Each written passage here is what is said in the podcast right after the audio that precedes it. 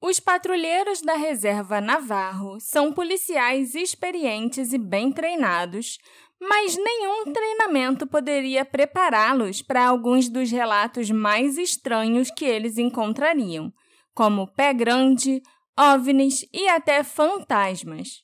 Mas nada é tão assustador quanto as criaturas aterrorizantes chamadas de skinwalkers. Nesse episódio, a gente se aprofunda na mitologia navarro com a ajuda da podcaster e historiadora Gabi Laroca.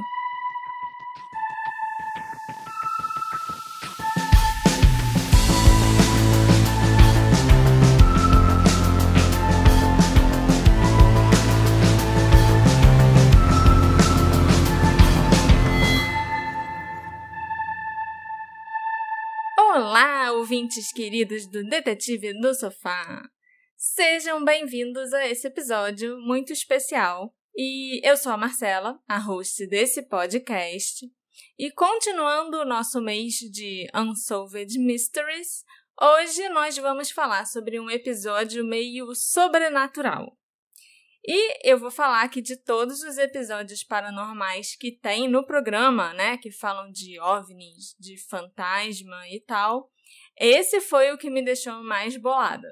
Porque são várias coisas diferentes acontecendo na mesma região. Então, depois de ver esse episódio sobre os Navarro Rangers, né, os patrulheiros da reserva indígena Navarro, eu fiquei com medo de ir para lugares mais remotos de ir pro meio do mato e tal. Mas ao mesmo tempo eu fiquei com vontade de conhecer essa reserva e de sair procurando uns bichos estranhos por aí. Como é que isso é possível, Alexandre? Ué, você tem essas vontades, né, de cair nessas roubadas aí de vez em quando, que eu tenho certeza que quando você chegasse lá ia se arrepender. E eu também, porque eu ia estar junto, né? Mas o importante é que esse é um daqueles episódios em que a Marcela faz um gaslighting com o nosso público, fingindo que o nosso podcast é sobre mistérios e não sobre os crimes. Entendeu? E aí, já aconteceu num episódio que você falou sobre ET, nos dois episódios que você falou é, sobre ET. Foram dois, é. E aí você fala como se. Isso aqui sempre foi um podcast de mistérios. E não, gente, isso é gaslighting. Saibam identificar. É crimes e mistérios reais. Então, os ET estão incluídos, tá? E para conversar sobre esse caso com a gente e principalmente falar sobre os skinwalkers que me deixaram com os pelinhos do braço todo arrepiados, eu trouxe uma das apresentadoras do podcast República do Medo, uma pessoa que eu adoro, que eu acompanho nas redes sociais e que eu estou muito feliz de ter conseguido trazer aqui para o Detetive do Sofá é a Gabi Laroca. Oi, gente. Muito obrigada pelo convite. Estou muito feliz de estar aqui. Eu acompanho o Detetive do Sofá no Insta e no podcast, então fiquei muito, muito feliz com o convite para conversar sobre um dos meus episódios favoritos dessa temporada. Então, vai ser muito bom. Obrigada, Gabi.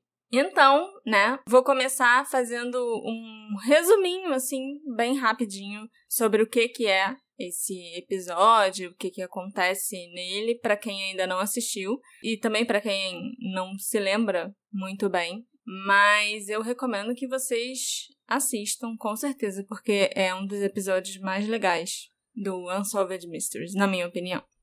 Aqui no Brasil, esse episódio, que foi o quinto episódio da terceira temporada, ganhou o nome de Patrulha do Paranormal. E nele nós fomos apresentados a dois patrulheiros chamados Stan Milford e Jonathan Dover, que no ano 2000 foram designados para batida paranormal. Os dois foram encarregados de examinar relatórios e investigar denúncias de possíveis avistamentos de pé grande, OVNIs, metamorfos e outras atividades paranormais na reserva Navarro. E durante o episódio, o Stan e o Jonathan, eles explicaram como essas investigações começaram, já com quase 30 relatos de encontros do Pé Grande com casas e residentes ao longo do rio San Juan. E um dos relatos mais assustadores veio de uma família que disse que um pé grande aterrorizou a casa deles. Ele passou a noite tentando abrir a porta da frente da casa com as pessoas lá dentro.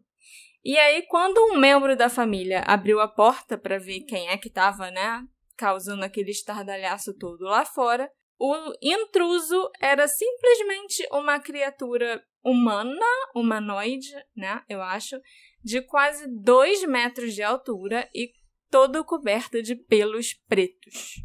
Eu não sei o que eu faria nessa situação. Provavelmente eu ia achar que era uma pessoa fantasiada e um ladrão fantasiado tentando entrar na minha casa. É né? só fechar a porta. É, é só bater a porta na cara dele. Mas se eu tivesse no meio do mato, realmente aí lá na reserva aí a história muda de figura. Não sei. Tem alguém tentando abrir a tua porta. Você tá no meio, Ah, já tipo, pego- de uma Já reserva. pega uma frigideira, entendeu? E você abre a porta pra pessoa. Gente, é, preservação, assim, eu entendo, a gente é curioso, quer saber o que tá acontecendo, mas, né, é necessário saber os riscos. Essa é a primeira morte do filme. é Aquele, aquela pessoa que morre fácil, sabe? Logo no início do filme. Pois é. E quando os patrulheiros rastrearam as pegadas gigantes ao longo da margem do rio, depois de receberem essa denúncia do pé grande tentando entrar na casa das pessoas, eles descobriram que as pegadas tinham até 53 centímetros de comprimento, com uma passada de um metro e meio. Então, realmente, a minha referência de tamanho sempre é aquela régua que a gente levava para a escola de 30 centímetros. Eram quase duas réguas daquela, a pegada do bicho. A trilha também às vezes parava, terminava do nada, como se a criatura simplesmente tivesse evaporado no ar e desaparecido. Amostras dos tufos de pelos da criatura puderam ser coletados e foram enviados para análise de DNA. E a única conclusão que os peritos conseguiram tirar daqueles tufos é que eles pertenciam a um animal carnívoro, mas aquele DNA não tinha nenhuma correspondência conhecida. Não tinha nenhum animal que batesse com aquele DNA e ele também não era DNA humano.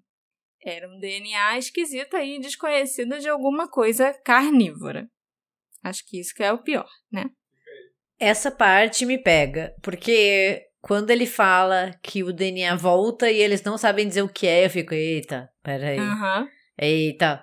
Até aquele momento eu tava assim, não, beleza, é um animal É, grande, né? Alguma coisa assim, né? Ok, animal selvagem. Mas quando volta e diz que não sabe o que é, o quê? Ah, como assim não sabe o que é? Aham. Porque, pô, é um, é um exame de DNA, né? Foi para laboratório. Eles devem ter registro de todas as criaturas que existem naquela região, pelo menos.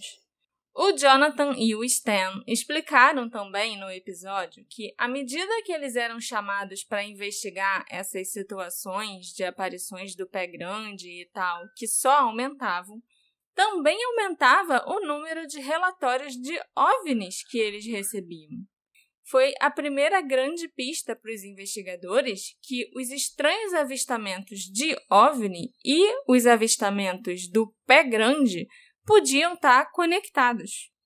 Um professor na reserva Navarro também relatou ter visto um OVNI muito grande e luminescente descarregando naves menores e brilhantes no ar.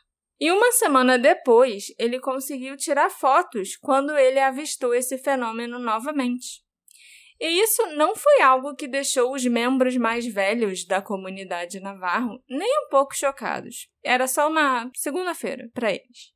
Mas ainda era algo que as pessoas não se sentiam à vontade para discutir em público. Eu ganhei a fama de pessoa cética quanto a OVNI. Apesar de eu acreditar em muita coisa, principalmente as coisas que o Andrei fez no podcast dele sobre a noite dos OVNIs aqui no Brasil.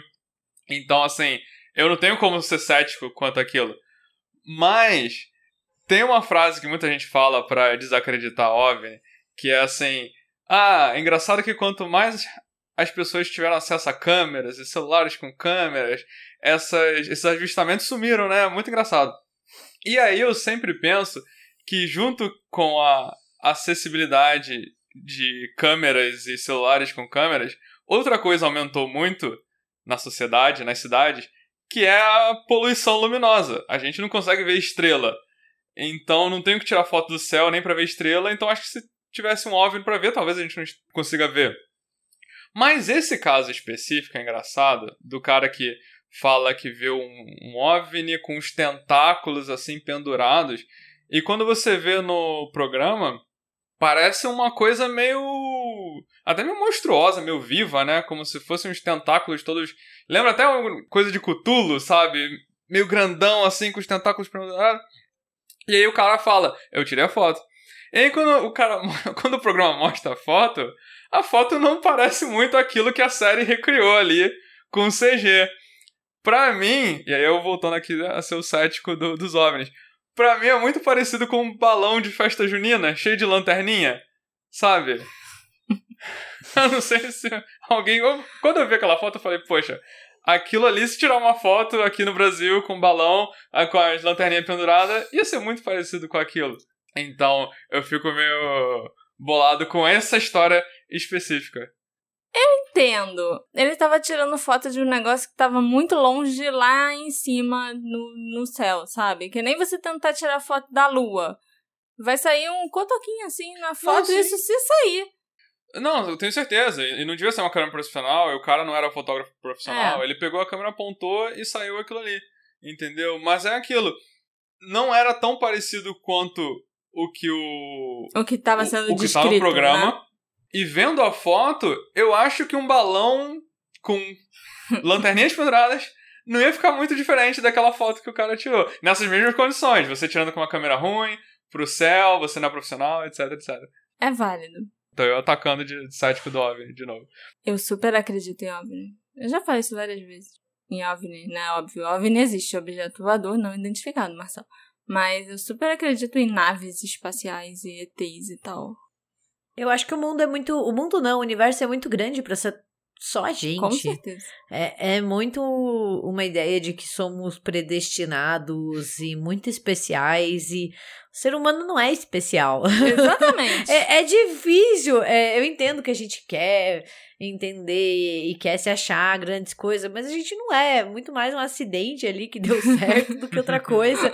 Então, eu acho que é muito impossível ser só nós nessa vastidão de, de universo, sabe? Tem que ter mais. Com certeza. Outro incidente arrepiante que os patrulheiros investigaram foi o encontro de uma mulher que estava dirigindo para casa à noite e que começou a ver uma esfera vermelha brilhante à distância. O objeto logo se moveu em direção ao carro dela, com o pequeno orbe vermelho rapidamente se transformando em um grande orbe branco.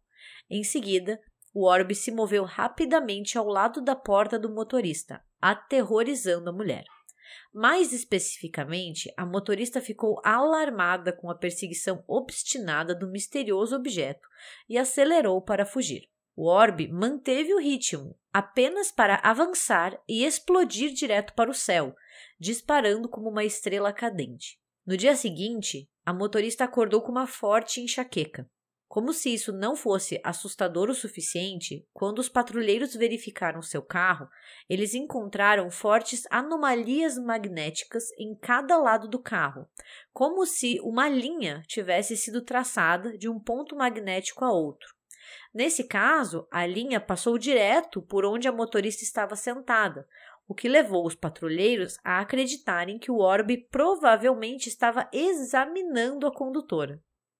Essa é a história que eu acho mais bizarra do episódio, assim, porque quando eles vão ali medir, né, a, o carro e eles veem que é como se ele tivesse cruzado exatamente por ela, e é por isso que ela tá com dor de cabeça, uhum. eu fico, caralho. Não, e esse é um que eu não consigo botar defeito, sabe? e eu sou uma pessoa que tenta.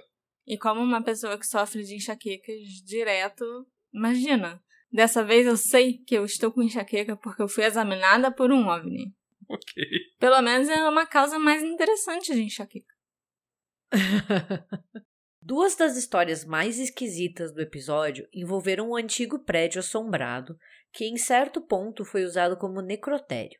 O que começou como relatórios padrão de ruídos e objetos em movimento resultou em moedas aparecendo do nada, caindo por todo o chão ao redor. Quando o investigador, que trabalhava no caso, voltou para uma das casas dos patrulheiros, eles mais uma vez testemunharam moedas aparecendo do nada.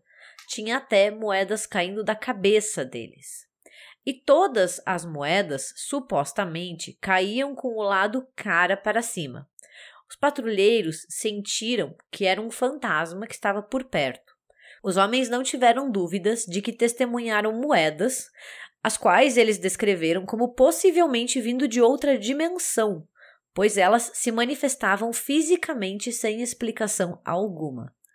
E daí, né, fodeu, porque mexeram com o fantasma, o fantasma não gostou, e era um fantasma rico, né, porque tava ostentando, jogando Sim. moeda pra todo Patinhas, mundo. né?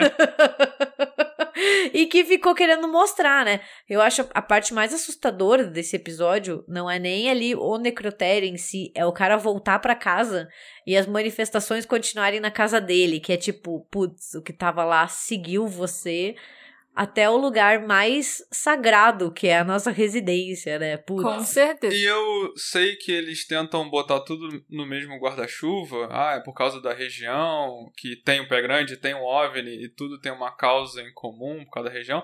Mas me parece uma história de fantasma, só padrão, que poderia acontecer em qualquer hospital que virou necrotério, ou que era necrotério e virou outra coisa, sabe? Porra, mas eu nunca vi fantasma jogando moeda. E o cara mostra. a, ele guardou até hoje as moedas dele que jogaram. E é muita coisa. E é muito errado guardar, Aham. né? Porque, obviamente, se o fantasma tá fazendo e manifestando esse objeto, alguma mensagem, por exemplo, ele quer passar e ele não tá feliz. Senão ele não estaria fazendo isso. E você guarda o objeto que provavelmente tem ali um teor paranormal, sabe? Cara, se livra disso, por favor. Ele é o fantasma que ele quer desafiar as estatísticas, porque ele joga a moeda que todas caem virando pro mesmo lado, e estatisticamente isso é poss- impossível. Então o fantasma ainda tem essa, ele ainda quer mostrar que consegue tacar as moedas nos outros, e elas sempre caem pro mesmo lado. Isso é bizarro. Tem uma parte também que eles estão nesse lugar, que eu lembrei agora, que o telefone fica tocando toda hora. Sendo que não tem. ninguém tá ligando pra lá e aquela linha já tinha sido desconectada. Então, assim, quando, se você pegasse o telefone, ele não ia nem dar sinal, não ia dar linha, não tinha como ninguém ligar pra lá. Mas toda hora o telefone começa a tocar. Isso é muito bizarro. Mas é interessante a história das moedas, e o cara guardou as moedas, então, bem ou mal, ele tem aquilo ali pra provar que aconteceu. É. Mas nada do que nós já mencionamos até aqui, que teve no episódio, foi tão aterrorizante pra mim, pelo menos, como os Skinwalkers. Eu fiquei assustada e obcecada ao mesmo tempo. E nesse episódio, o patrulheiro Stan, ele contou sobre o encontro dele com um Skinwalker antes, até muitos anos antes dele ter se juntado aos Navajo Rangers. Ele tinha, mostra uma foto dele, ele tinha até um mullet ainda na época. e ele descreveu uma criatura gigante, parecida com um coiote, com olhos vermelhos e brilhantes, correndo ao lado do carro que ele estava dirigindo em alta velocidade. Os patrulheiros especularam que os skinwalkers poderiam viajar através de portais interdimensionais. E eu fiquei muito surpresa de saber que isso é consistente com as lendas de skinwalkers e com a mitologia e a história da criação do povo navarro. A existência desses portais interdimensionais também está bem documentada em outras lendas nativo-americanas. E o que interessa pra gente nesse episódio, né? É exatamente isso. Os skinwalkers, se eles são reais ou não, se eles e o pé grande até poderiam ser criaturas vindas de outras dimensões, de outros mundos. Com uma história rica e uma cultura única, a nação Navarro é uma das tribos nativas mais conhecidas da América do Norte. Eles estiveram no centro de muitos conflitos e eventos nos séculos XIX e XX. Os Navarro originalmente se referiam a si mesmos como Diné, que significa o povo. É, eles eram, no caso, o primeiro povo que chegou aqui na, no quarto mundo deles, que é a Terra, pelo que eu entendi. Eles ficaram conhecidos como Navarro depois de começarem a interagir com os colonos europeus, que chamavam eles assim. Atualmente, os Navarros são a maior tribo reconhecida nos Estados Unidos. E dos cerca de 190 mil navarros que vivem no país, 150 mil deles moram ali na Reserva Navarro, onde se passa o episódio do Unsolved Mysteries, onde os dois patrulheiros trabalham investigando os casos sobrenaturais. Como a maioria das outras tribos nativas, os navarros são profundamente ligados ao mundo espiritual e eles acreditam na importância de viver em harmonia com a natureza. Sua crença central se concentra em manter o equilíbrio entre mente, corpo e espírito para manifestar as versões mais saudáveis de si mesmo. Eles também acreditam em duas classes de pessoas: as pessoas da terra e as pessoas sagradas, que seriam os deuses espirituais. Nessa historinha aí da, de origem deles, era o vento. O povo navarro acredita que já passou por três mundos diferentes antes de chegar a esse mundo, o quarto mundo, ou que eles também chamam de mundo reluzente. E, como povo da terra, os navarros devem fazer tudo ao seu alcance para manter o equilíbrio entre a Mãe Terra e o homem. No mito da criação navarro, o primeiro povo progrediu de um mundo para outro, se tornando mais civilizado à medida que isso acontecia. Um aspecto interessante desse mito é a estreita relação entre os insetos, os animais e os seres humanos e a ideologia de que todos os seres vivos merecem respeito porque são todos criações do mesmo ser. Juntos, o homem e a natureza coexistiram pacificamente no primeiro mundo, até que o aumento da população limitou o suprimento de alimentos. Eles então partiram daquele mundo através de portais nos céus e chegaram assim ao segundo mundo, e em cada novo mundo havia novas criaturas e novos elementos da natureza. E assim foi acontecendo até eles chegarem ao quarto mundo, que é onde nós estamos vivendo agora. Então, essa narrativa da criação que é transmitida através das gerações pelos navarros envolve viagens a mundos desconhecidos através de portais e outras dimensões, e uma fascinante evolução cósmica. A mitologia navarro fala sobre a existência de vários mundos.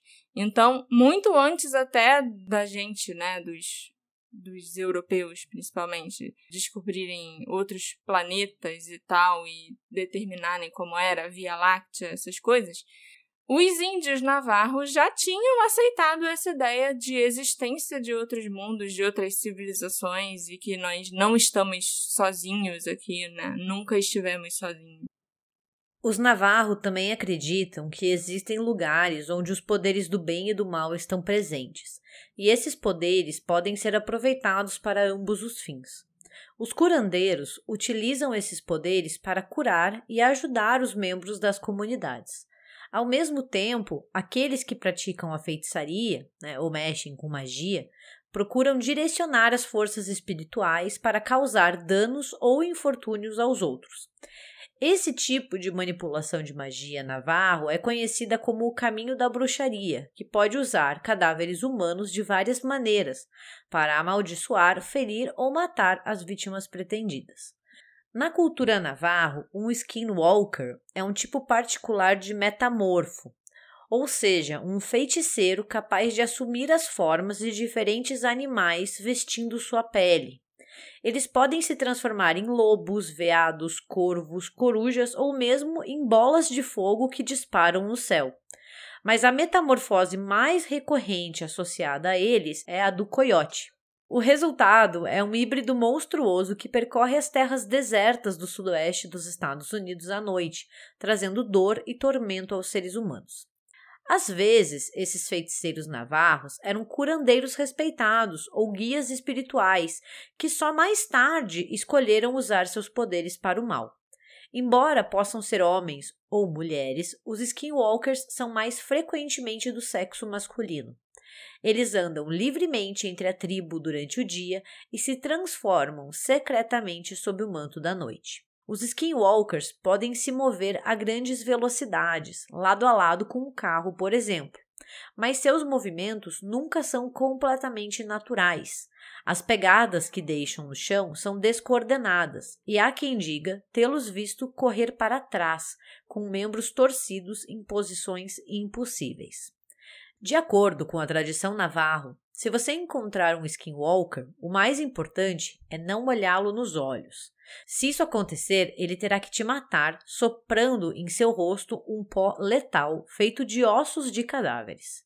Se você conhecer as canções sagradas nativas ou tiver amuletos, pode tentar mantê-lo à distância, porque os skinwalkers odeiam tudo que é sagrado e não resistem à tentação de profanar imagens sagradas, destruindo-as ou borrifando-as com sua urina. Eu achei engraçado que ele não gosta de deixar testemunha, né? Se você olhar ele nos olhos, ele vai ter que te matar. É. E tem os relatos de. São muito poucos os relatos que existem de pessoas que olharam pro rosto, pros olhos e tal dos skinwalkers, mas parece que quando eles não te matam e você olha nos olhos deles, eles conseguem meio que te hipnotizar, sabe? Fazer você obedecer só. Fiel às crenças dos Navarro, Durante o dia, esses seres misteriosos se escondem na escuridão das cavernas, em cujas paredes eles prendem as peles que eles usam para se transformar. Em seus covis, eles se sentam nus, com os rostos cobertos por máscaras, entre cestos cheios de carne humana, observados apenas pelas órbitas vazias dos crânios das suas vítimas. No chão, eles retratam as suas vítimas com desenhos feitos na areia, sobre os quais eles depois jogam feijões mágicos para inocular doenças e sofrimentos naquela pessoinha que eles desenharam ali. Mas é especialmente durante a noite que os skinwalkers espreitam e realizam seus atos mais revoltantes, que incluem o canibalismo, escavação de sepulturas para fazer o pó de osso, né, que eles usam para matar as pessoas, sequestros de crianças e bebês, mutilação de gado, assassinato de vítimas inocentes ou daqueles que, mesmo que inadvertidamente, os ofenderam. Sua chegada geralmente é anunciada por um forte cheiro de urina de coiote, de acordo com o folclore navarro, os skinwalker, na verdade, são homens, ou em alguns casos mulheres idosas e estéreis, que se juntaram a uma obscura fraternidade dedicada ao mal, e que consiste no uso de poderes sobrenaturais e mágicos para fins materiais e malignos. Para você fazer parte dessa congregação, é necessário matar um dos seus familiares um dos seus pais ou o seu irmão. O motivo para uma escolha tão radical, em geral, é o ressentimento e o desejo de vingança contra um indivíduo ou contra toda uma comunidade. Mas também pode ser só por uma grande ganância por riquezas e desejo de poder. Então tem todo um ritual, né, para você virar um skinwalker, fazer parte desse grupo de skinwalkers. Você tem que matar alguém muito, muito importante, né? Muito próximo. Me parece que ele é o cara que leva a fama por qualquer coisa ruim que esteja acontecendo em volta, sabe? Sim. Geralmente sim. Sempre tem alguém que recebe essa culpa em todas as mitologias e parece que esse é o culpado de qualquer infortúnio é o Skinwalker.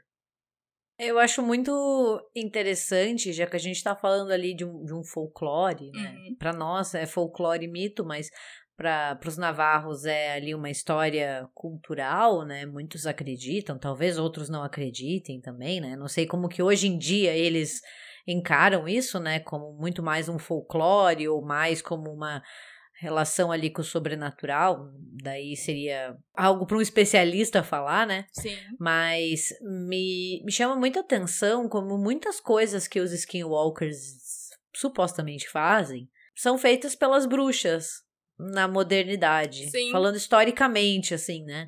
Não as bruxas de filmes, nem as bruxas das histórias, mas quando a gente pensa, assim, em acusações de bruxaria ali nos séculos XVI, é, na Europa, muitas delas eram mulheres idosas, mulheres mais velhas, tem toda essa ideia de uma fraternidade dedicada ao mal, uso de poderes sobrenaturais mágicos, a canibalismo, é, fazer pose, ungüento, sequestro de crianças Uhum. e bebês, é, são relatos muito comuns, né? E, e tudo isso tem ali um motivo, né? Porque são. A gente não tem provas, né? Então, assim, a- a- quando a gente conversa, por exemplo, sobre bruxas, que a gente estuda isso, tem toda uma questão religiosa, uma questão de ordem e de visão de mundo, uma questão cultural de você associar, né? Porque as crianças, elas, por exemplo, falando sobre o sequestro de crianças, é a pureza, a invasão da casa, do domicílio, né? Então, assusta um pouco quando a gente lê, porque são coisas muito fortes, né? Mutilação, assassinato. Mas nessas histórias que muitas vezes definem essas culturas, que definem esses povos, ou que definem uma visão de mundo em determinada época, tem muito mais a ver com o contexto, com a religião. Então é, é interessante também, porque a gente pode às vezes só pensar na questão do bem e do mal, né? Como se fosse um filme de, de horror. E a história mostra que, que não, o sobrenatural ele tá na história e tem todas essas relações.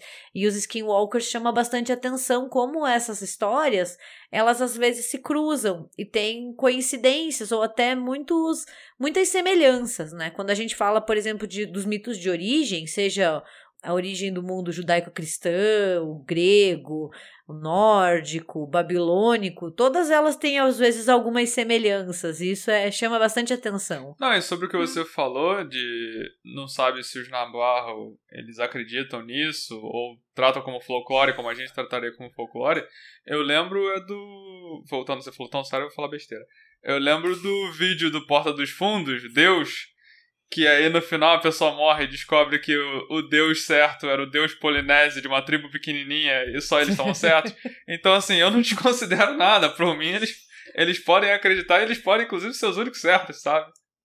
Crenças, né? Eu Sim. acho assim, a gente tem que respeitar, porque no final tá falando de uma cultura, de uma. Eu não sei se eles veem como uma religião, mas assim como uma crença no mundo, um sistema, uma visão de mundo, né? E cada um tem a sua.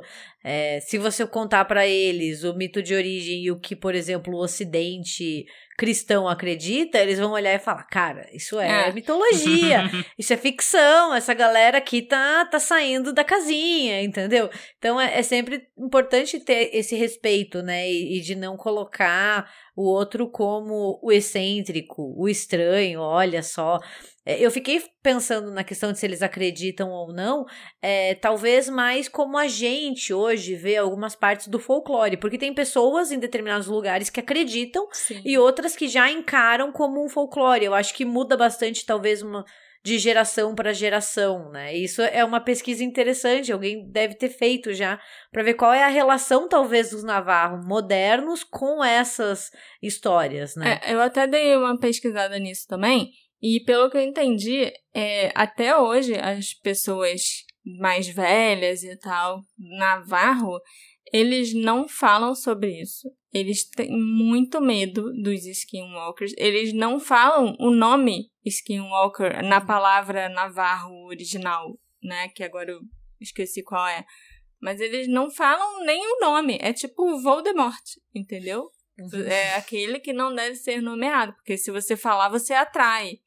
Eles levam muito a sério. Já a galera mais nova, que até recebeu é, todo esse conhecimento dos pais, dos avós e tal, mas que também sai para trabalhar e que tem celular e tal, que não fica só ali naquela comunidade, eles têm respeito, mas eles já não levam tão a sério assim. Tanto que de, dos anos 90 assim para cá, final dos anos 90 para cá, começaram a já surgir alguns relatos de pessoas que encontraram skinwalkers, de pessoas que viram nas estradas, as pessoas já começaram a falar sobre isso, porque antigamente ninguém nem falava.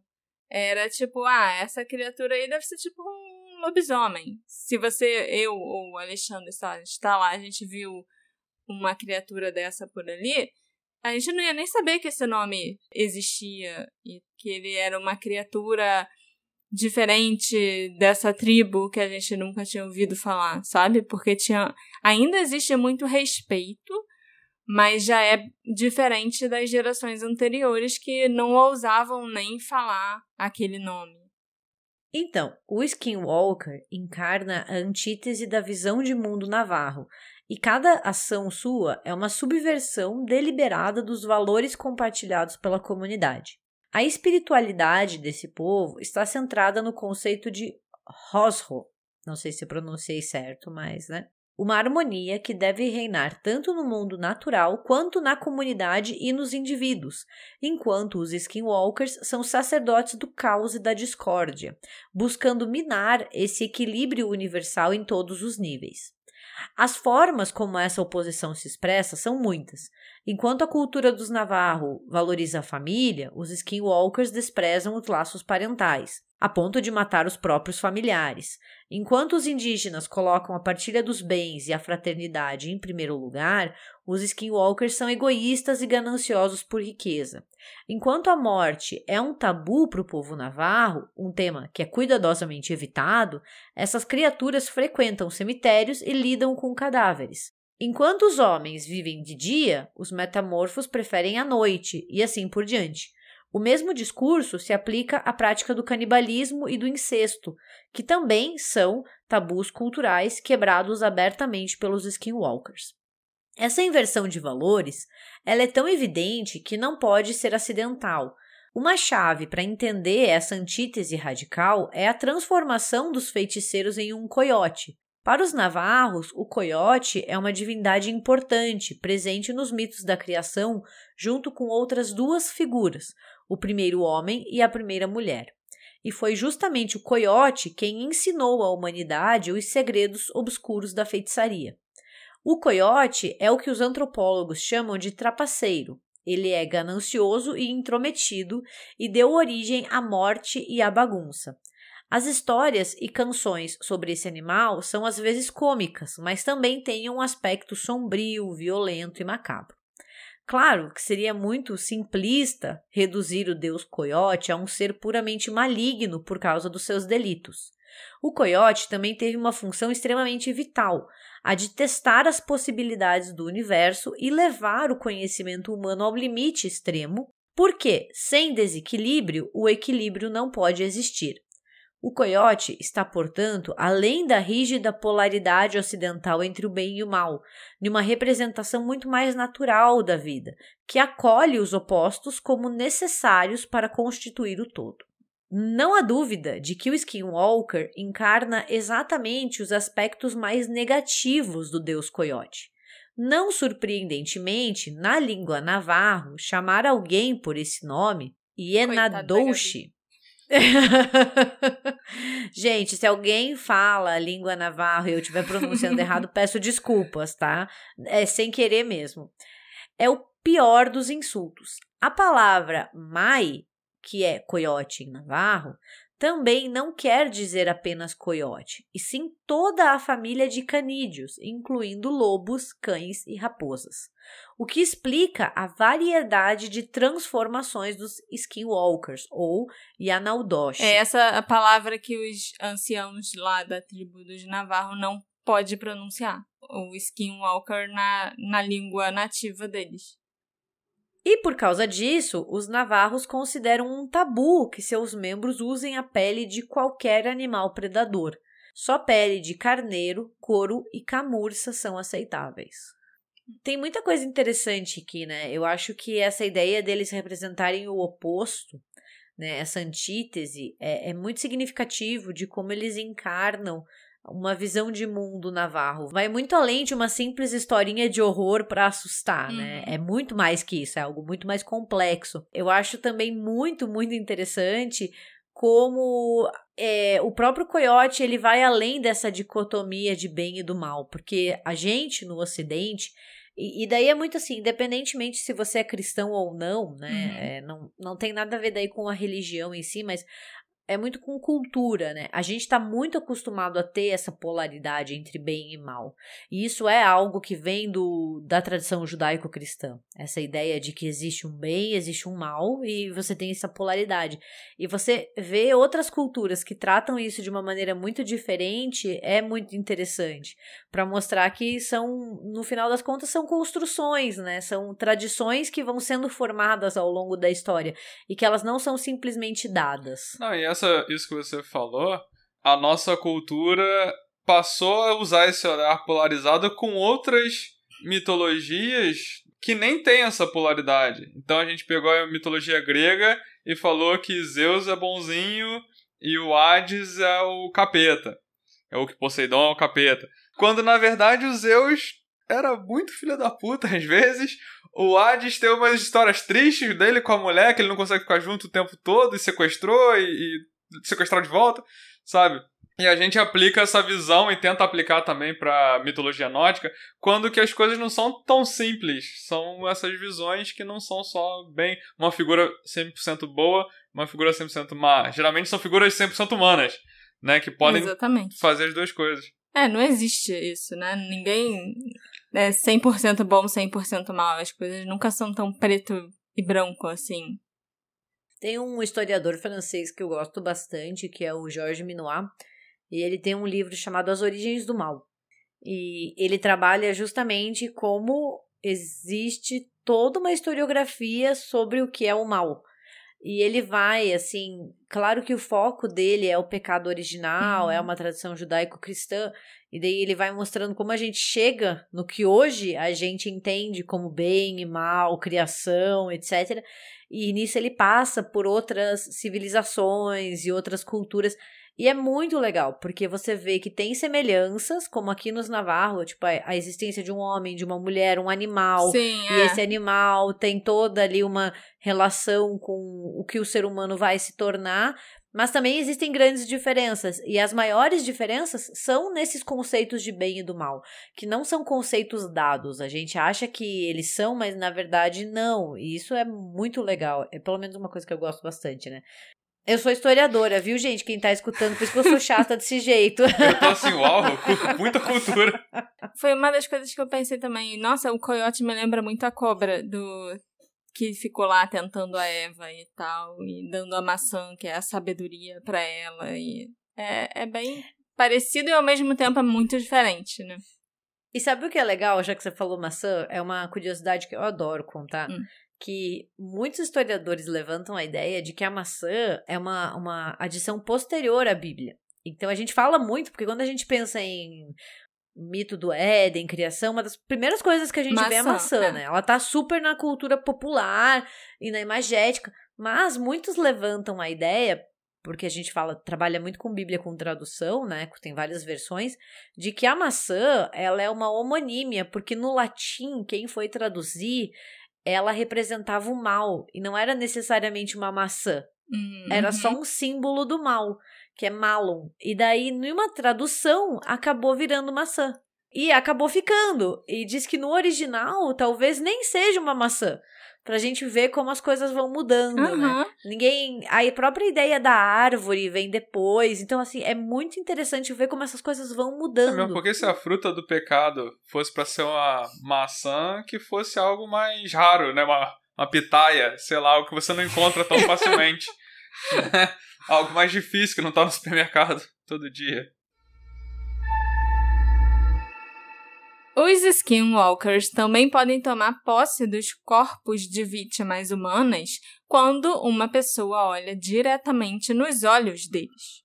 Depois de assumir o controle dessa pessoa, o feiticeiro pode obrigar as suas vítimas a fazer e dizer coisas que, de outra forma, em outra circunstância, aquela pessoa nunca faria. E geralmente a pessoa também fica com uma amnésia depois, ela não se lembra de nada daquilo que ela fez. E quando os skinwalkers estão na sua forma animal, é interessante que as pessoas, né, que dizem que já os viram, falam que os olhos ficam muito mais humanos e brilhantes quando ele está na forma de animal, a não ser que luzes sejam direcionadas aos olhos que aí ficam vermelhos. E quando eles estão na forma humana, os olhos dos skinwalkers ficam mais animalescos. É uma forma até de você conseguir reconhecer um skinwalker, até uma pessoa, que aquela pessoa é um feiticeiro, por exemplo. Porque os olhos deles são olhos já meio parecendo, sei lá, um olho de gato, por exemplo. O skinwalker que usa óculos escuros, ninguém nunca percebe. Pois é. Aqueles que falaram sobre os seus encontros com esses seres malignos já descreveram algumas maneiras de saber se um skinwalker está por perto. Eles fazem sons nas casas, eles batem nas janelas, eles batem nas paredes, eles andam em cima dos telhados e arranham as, as telhas, por exemplo. Em algumas ocasiões, eles também foram vistos espiando pelas janelas. E mais frequentemente, eles aparecem nas estradas, ao lado ou na frente dos veículos, na esperança de causar algum acidente grave. Dizem que, além deles serem capazes de mudar de forma, os skinwalkers também podem controlar as criaturas da noite, como lobos e corujas, e fazê-los cumprir as suas ordens. Alguns até podem invocar os espíritos dos mortos e reanimar cadáveres para atacar os inimigos. Por isso que os indígenas navarro raramente se aventuram sozinhos nas florestas à noite. Seus poderes sobrenaturais são estranhos, porque dizem que eles correm mais rápido que um carro e também têm a capacidade de pular de penhascos muito altos. Eles são extremamente rápidos, ágeis, impossíveis de pegar e deixam rastros maiores que os dos animais. Quem já os viu afirma que os skinwalkers não são totalmente humanos e nem totalmente animais. Eles geralmente estão nus, mas alguns até viram as criaturas usando roupas ou peles muito esfarrapadas. Skinwalkers e outros feiticeiros malignos há muito tempo são culpados por lutas e tragédias inesperadas pelo povo navarro, como doenças, secas, colheitas ruins e mortes repentinas. Isso ficou mais aparente com o expurgo das bruxas navarro em 1878, que inicialmente evoluiu de uma resposta cultural a tantas pessoas que se mudaram para as suas terras. Depois de uma série de guerras com o exército dos Estados Unidos, os Navarro foram expulsos de suas terras e forçados a marchar para o Bosque Redondo, no Novo México, no que ficou conhecido como a Longa Marcha do Povo Navarro em 1864. Lá, as pessoas sofriam com a água de qualidade ruim, colheitas fracassadas, doenças e morte, o que reduziu drasticamente o número da população. Depois de quatro anos, o governo finalmente admitiu que havia cometido um erro e os Navarro foram autorizados a retornar à sua terra natal, na área de Four Corners, onde fica a grande reserva até hoje. Quero só fazer um comentário que eu acho ótimo como o governo admitiu que havia errado. Ah, é, foi mal aí, sabe? A gente expulsou vocês da terra, uhum. de vocês, porque, né, eles são os donos da terra, eles vieram depois. A gente matou metade da sua população, fez vocês sofrerem, mas ó, beleza, podem voltar, é. sabe? Morreu uma galera pra ir, vai morrer uma galera pra voltar. Bando de filho da puta, uhum. né? Com todo respeito. Com todo respeito ao quem, a quem está escutando o podcast, não ao governo dos Estados Unidos que cometeu isso, tá? Durante esses anos, muitos dos membros da tribo teriam mudado de forma para escapar das terríveis condições. Nesse interim, o resto da tribo estava convencido de que os deuses os haviam abandonado. Depois que o povo navarro voltou para sua terra natal, suas condições de vida melhoraram, mas os temidos skinwalkers, a quem eles culparam por seus anos sombrios, ainda estavam entre eles. Acusações de bruxaria e caça aos skinwalkers começaram, e o expurgo da bruxa Navarro ocorreu em 1878, no qual 40 supostos feiticeiros Navarro foram mortos para restaurar a harmonia e o equilíbrio da tribo. Muitas pessoas contam histórias de animais velozes correndo ao lado de seus veículos, acompanhando sua velocidade. Após um curto período, no entanto, eles fogem para o deserto. Ao longo do caminho, esses animais às vezes se transformam em um homem que às vezes bate no capô. Para se livrar de um skinwalker, você precisa de um xamã poderoso que conheça os feitiços e encantamentos certos para fazer com que o skinwalker se transforme de volta em uma pessoa. Você também pode atirar no feiticeiro com balas mergulhadas em cinzas, mas o tiro deve atingi-lo no pescoço ou na cabeça. Eu acho engraçado que para se livrar do skinwalker você precisa de um xamã poderoso, etc, etc. Ou dar um tiro nele ah, mas não é um tiro só normal, é, né? Você... Bala mergulhada em é, cinzas. A sua bala já tem que ter passado por esse trabalho aí e tudo. Tanto que eu acho que esse expurgo aí das bruxas de Navarro, se duvidar, só matou gente inocente, porque é muito difícil você matar um, um skinwalker. E então, será que mataram todo mundo com bala mergulhada em cinza? Mas isso é uma marca registrada de caça às bruxas, né? Pois Você é, exatamente. É pessoa... É igualzinho às caças às bruxas ocidentais, sabe? Assim, na Europa, até em Salem e tal. É muito fácil olhar para as tradições folclóricas de uma outra cultura da mesma forma que nós veríamos um minotauro nos mitos gregos, sabe? Um demônio na literatura medieval. Só criaturas nas quais a crença já diminuiu há milhares de anos e cujos atributos são prontamente catalogados e canonizados em tomos ocidentais. Mas o Skinwalker não parece residir somente nesses textos antigos, não, numa mitologia antiga, não. Tradicionalmente, os Navarro não falam com estranhos sobre essas criaturas por medo de retaliação dos Skinwalkers. Aliás, esse assunto é um tabu até entre os próprios nativos. Por isso, os skinwalkers não são tão mainstream e não tem tantos relatos por aí sobre pessoas que se depararam com essas criaturas. Mas nós temos três histórias bem impressionantes para contar para vocês. Relatos de pessoas que se depararam com skinwalkers. Eu botei todas as historinhas em primeira pessoa, né? Como a pessoa estava contando no relato. Em 1995, eu tinha acabado de me formar no ensino médio. Eu e um velho amigo resolvemos viajar. Tínhamos 140 dólares, né, entre nós dois, e naquela época era mais do que o suficiente. 140 dólares, o que atualmente dá uns 100 mil reais, uhum. né? Mas tudo bem.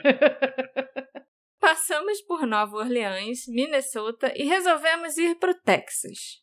Chegamos na cidade de Marshall, onde passamos alguns dias. Quando queríamos voltar para casa, pegamos a rodovia 43. Já estava anoitecendo. A rodovia não era bem iluminada. Meu amigo estava dirigindo e estávamos a cerca de 75 km por hora. Não dava para ir mais rápido porque a estrada era escura, sinuosa, cheia de colinas que terminavam em curvas. Nós conseguíamos ouvir os grilos e as rãs sobre o som do vento. Era pacífico e assustador ao mesmo tempo. A umidade era uma coisa real, tangível. O ar estava denso. Cheirava a pastagens, feno e pântano. Dirigimos pelo que pareceram horas. Já passava da meia-noite e eu vi uma placa que me informava que Bivens era a próxima cidade. Fiquei hipnotizado pelas linhas amarelas da estrada. Não víamos outro carro há pelo menos uma hora. Baixei o vidro e acendi um cigarro. Fumei meu cigarro jogando as cinzas pela janela, distraído. Dei uma última tragada e joguei a bituca do cigarro na floresta. Então, com a minha visão periférica, eu ouvi. Havia algo correndo ao lado do carro, logo atrás da minha janela, onde termina a borda da porta. Olhei para o velocímetro. 60 km por hora. Eu olhei para o meu amigo e ele estava olhando para frente. Eu também olhei para frente, mas eu ainda podia vê-lo e senti-lo. Eu podia ver um braço enorme, com pelos emaranhados na cor marrom avermelhado, parecendo pegajoso e primitivo. Eu consegui me mover e subi à minha janela. Meu amigo ainda estava olhando para frente. Sua mandíbula estava cerrada e ele colocou as duas mãos no volante e acelerou. Nenhuma palavra foi dita.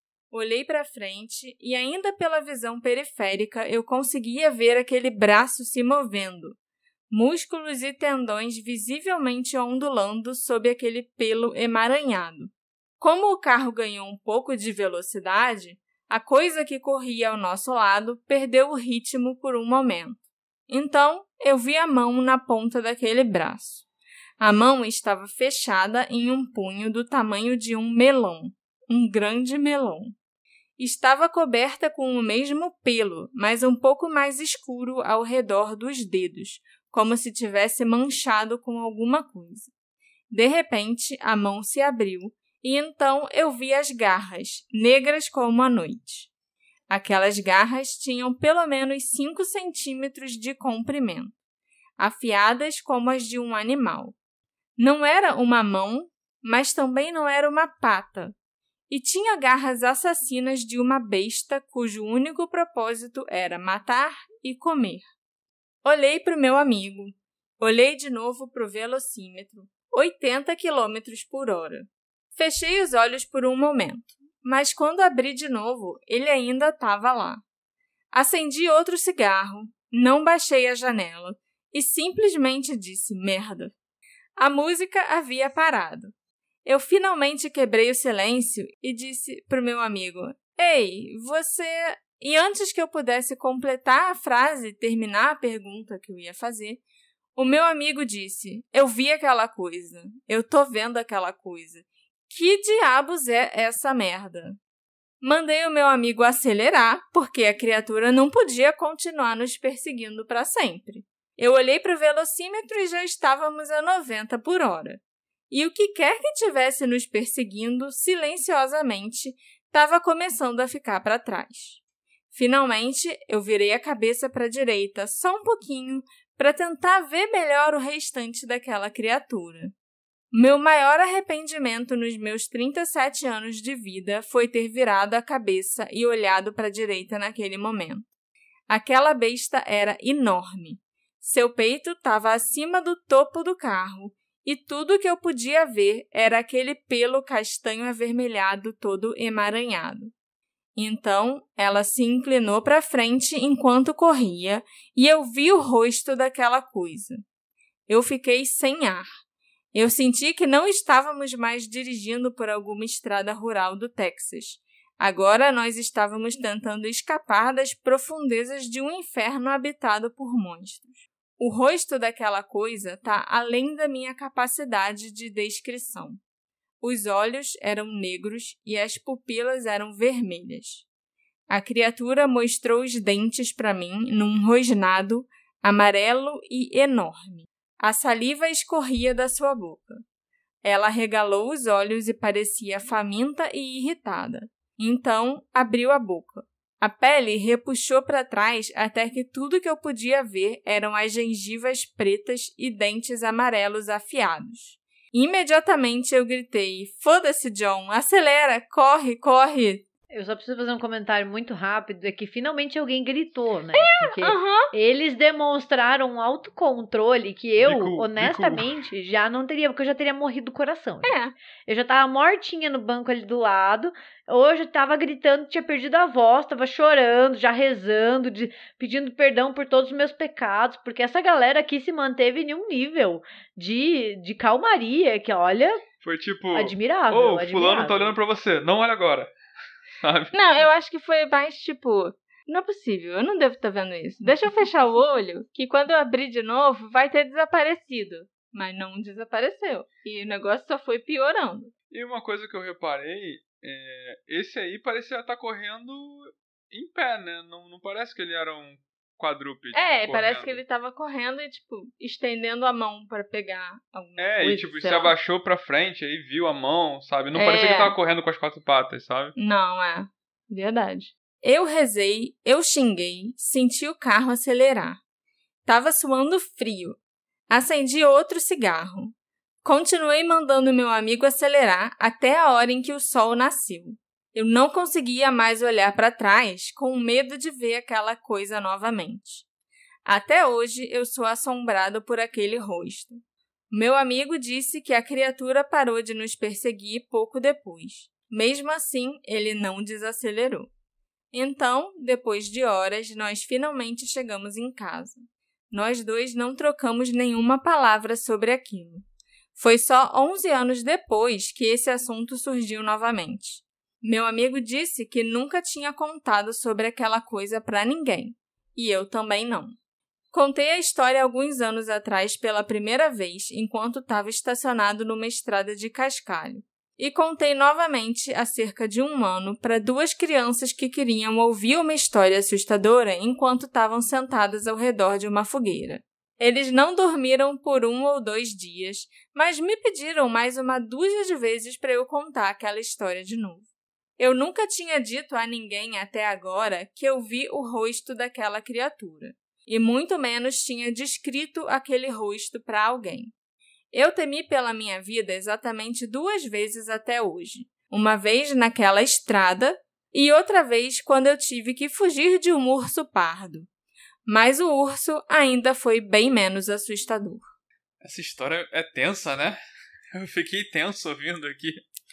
Eu acho que a pessoa contou bem, né? Contou, tipo, já com uma narrativa que a gente leria num livro, sabe? Tentando descrever as sensações e os locais que estava passando, os cheiros e tudo.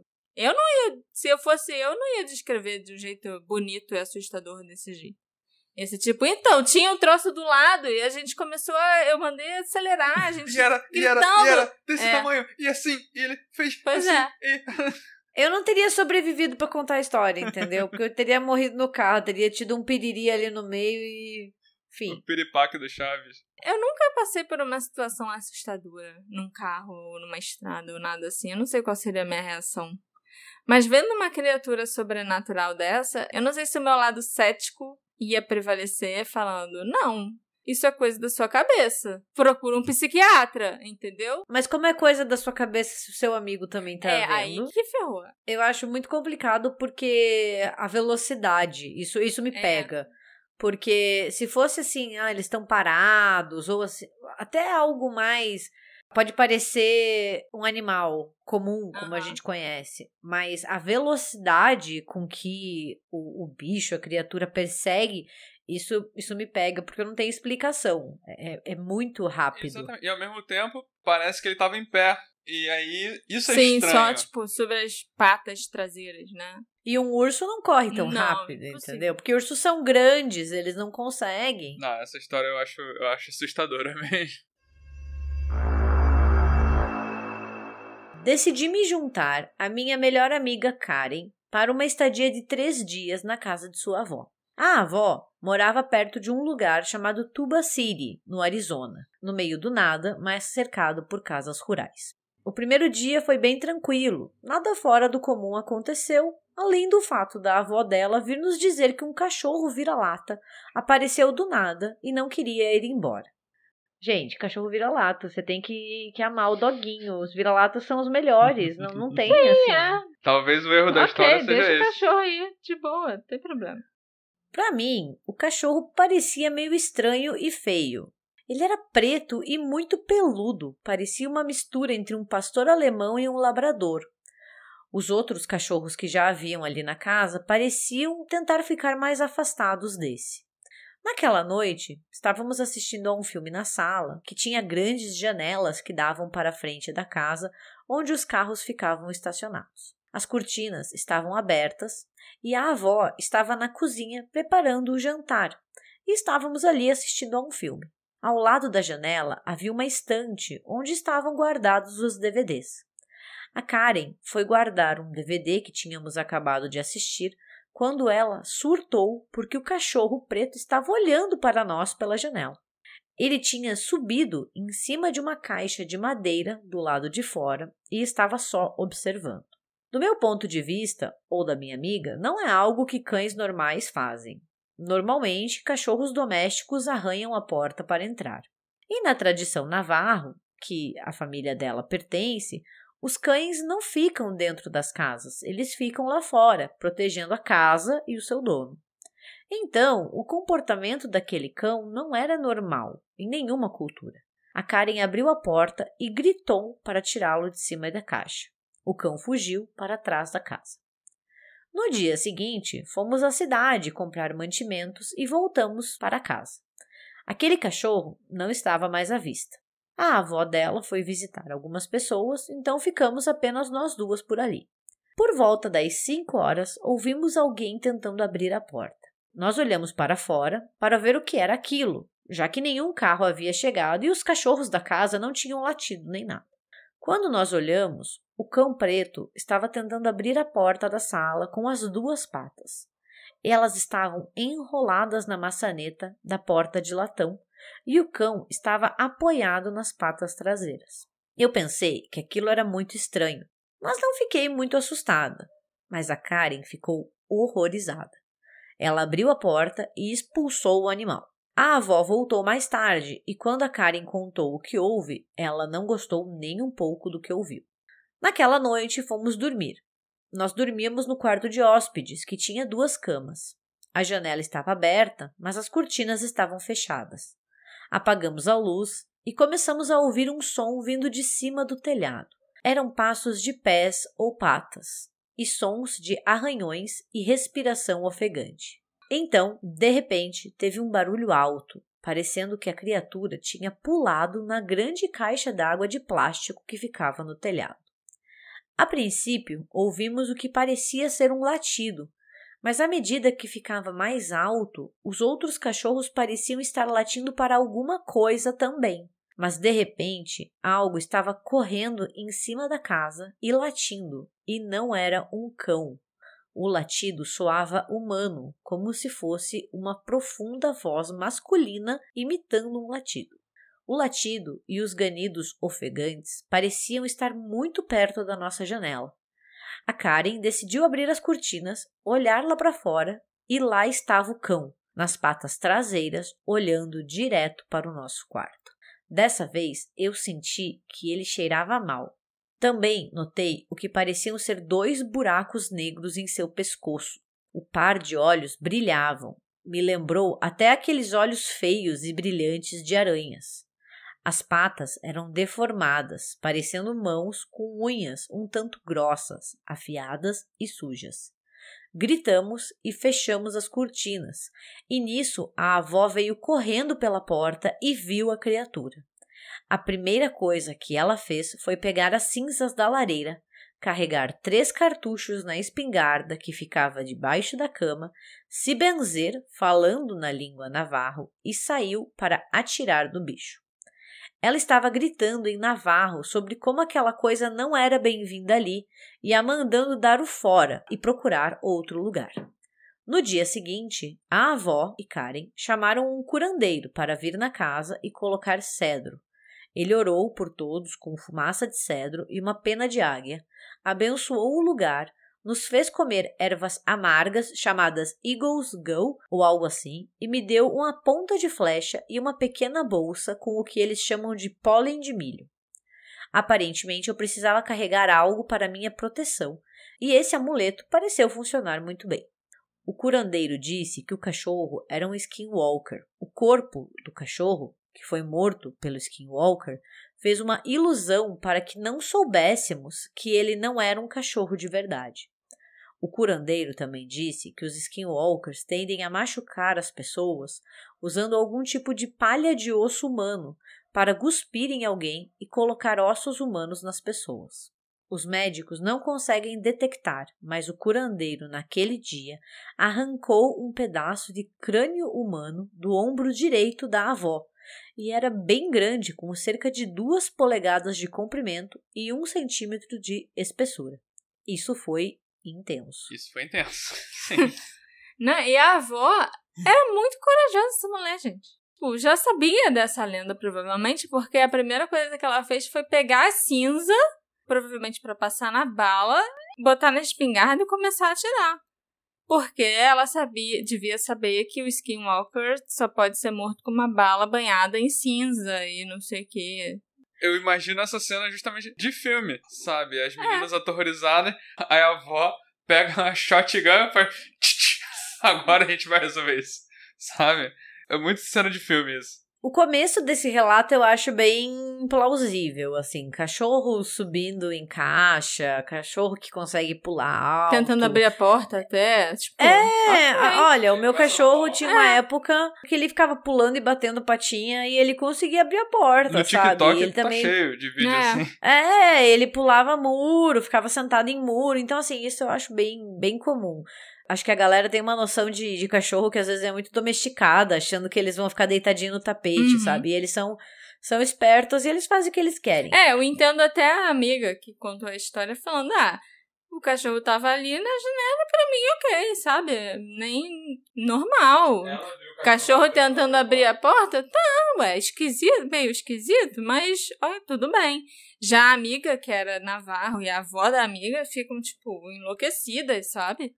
É, eu acho que a coisa começa a, a ficar ruim quando ela descreve daí ali o cão como se ele tivesse umas patas que parecem mãos, é. e daí começa a ver que talvez não seja bem um cão, que é um metamorfo, uma coisa meio uma mistura, daí você fica, eita, peraí. Porque até ali achava Sim. ok, é um cachorro safado, vira-lata safado que, que sabe o que tá fazendo, depois que, eita. É, e ao contrário da história anterior, que era bem constante, né, apesar de ser assustadora, era um bicho correndo ele começou correndo do lado do carro e continuou correndo do lado do carro. Essa foi justamente escalonando.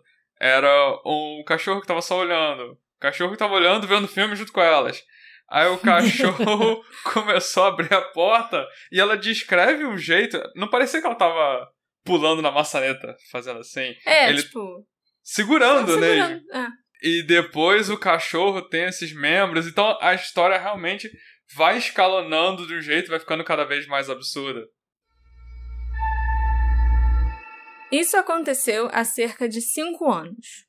Uma noite, alguns dos meus amigos decidiram, depois de uma noite fora numa festa, que nós iríamos para uma aventura por volta das três da manhã. Fizemos um passeio de cerca de 80 quilômetros até uma velha ruína espanhola chamada Quarai, no Novo México que já foi a sede da Inquisição. Eu não consigo lembrar como o lugar específico é chamado. Então, pulamos o portão da frente do local e começamos a explorar. Um dos meus amigos tinha levado uma flauta com ele e começou a tocá-la. E cerca de 30 segundos depois, algo começou a gritar muito, muito alto no topo das paredes há muito tempo destruídas daquele lugar. O grito estava indo de parede em parede, muito rápido. Era o grito mais horripilante que você já imaginou. Saímos de lá. Um dos meus amigos chegou até a mijar nas calças.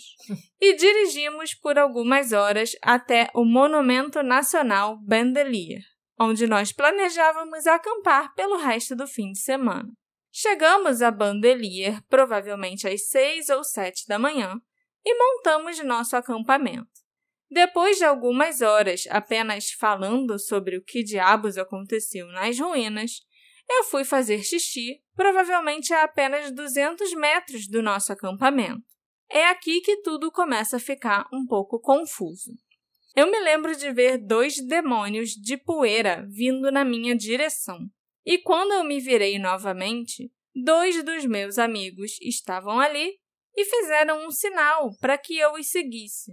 Eu não pude deixar de segui-los. Era como se eu tivesse sendo puxado atrás deles por correntes ou algemas. Eu os segui pelo que pareceram 10 ou 15 minutos. E então eu saí daquela situação. Ele, tipo, deu um estalo na cabeça dele, né? Que tinha alguma coisa errada. Aqueles não eram meus amigos. Eles tinham cabelos ruivos brilhantes, com rostos dos meus amigos e olhos de gato. Ambos os meus amigos eram morenos e tinham cabelo preto. Eu parei de andar, consegui parar de obedecer, e eles me olharam com o olhar mais aterrorizante que eu já vi. Monstros em filmes não são nada comparados a isso. Eu me virei e corri o mais rápido que eu pude pelo mesmo caminho de onde eu vim. Depois de uns cinco minutos de corrida desesperada, eu voltei para aquela pedra em que eu tinha ido fazer xixi e encontrei o nosso acampamento. Todos os meus amigos estavam ali, ainda sentados, conversando, e ninguém nem percebeu que eu tinha sumido. Eu disse a eles o que aconteceu, como eu fui atraído pelos skinwalkers, e nós empacotamos tudo e saímos provavelmente em 10 minutos e voltamos para Albuquerque. É, eu só queria falar uma coisinha. Primeiro ele viu demônios de poeira e depois ele viu os amigos. Demônios de poeira não são demônios. São tipo aqueles redemoinhos é, pequenininhos, né? Que ele chamou de demônios, né? De é. poeira. Que atraíram a atenção dele. Aí quando ele olha de novo pro lado, ele vê o, o que ele achou que eram nessa nesse transe que ele entrou, ele achou que eram dois dos amigos dele chamando e tal. E tem vários outros casos assim que eu encontrei também de pessoa que foi atraída para a floresta por uma força irresistível, por uma criatura irresistível. E aí quando a pessoa se toca e consegue sair daquele transe, vê que é uma criatura horripilante, na verdade, e consegue sair correndo, sabe? Isso é meio assustador. O cara parece até que usou a forma dos amigos. Mas não foi uma transformação tão boa assim, porque os amigos tinham cabelo preto e as criaturas com a cara dos amigos ainda tinham cabelo pelo ruivo. Então. Me chama a atenção como ele não é perseguido, né? Todos os relatos que a gente leu, ou até antes ali, sobre o que são os skinwalkers, eles parecem muito perseguir. E aqui muda um pouco a narrativa, essa ideia de atrair né? Como se fosse um encanto, é. venha pra cá e enganar, né? Essa coisa do fingir que são os seus amigos, mas não são. E depois ficou por isso mesmo. Eu escapei e ele também é, cansou, e... também não quero. É engraçado que, tipo, a, a noção de tempo dele também tava errada, né? Ele uhum. achou que tinha passado um tempão, quando na verdade passaram só cinco minutos.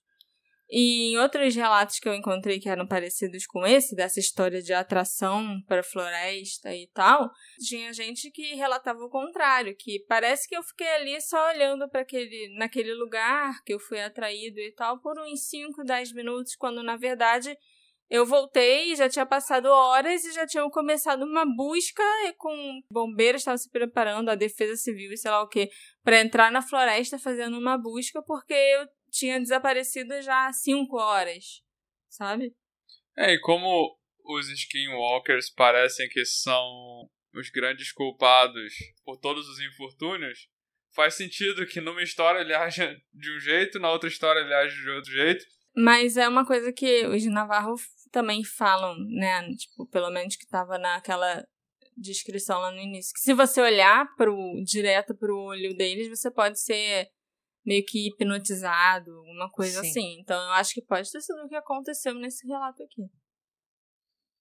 Então, que primeiro de tudo eu queria agradecer a Gabi pela participação, que foi muito enriquecedora.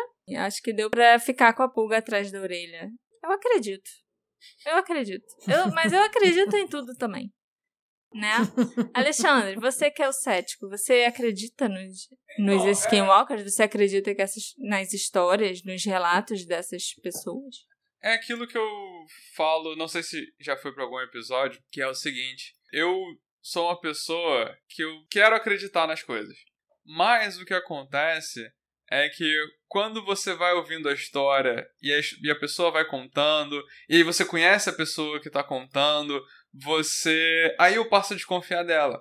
Então, por exemplo, não tem motivo para eu desconfiar, discordar da história do primeiro cara que tava do carro. Mas vai que, por exemplo, eu conheço esse cara, esse cara é meu amigo.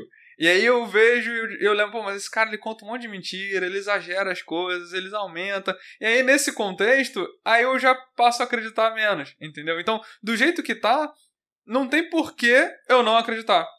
E além do mais, é todo um povo que acredita nisso coletivamente e reage a isso de um jeito parecido nas histórias. Todo mundo tem esse respeito, esse medo, sabe do que se trata.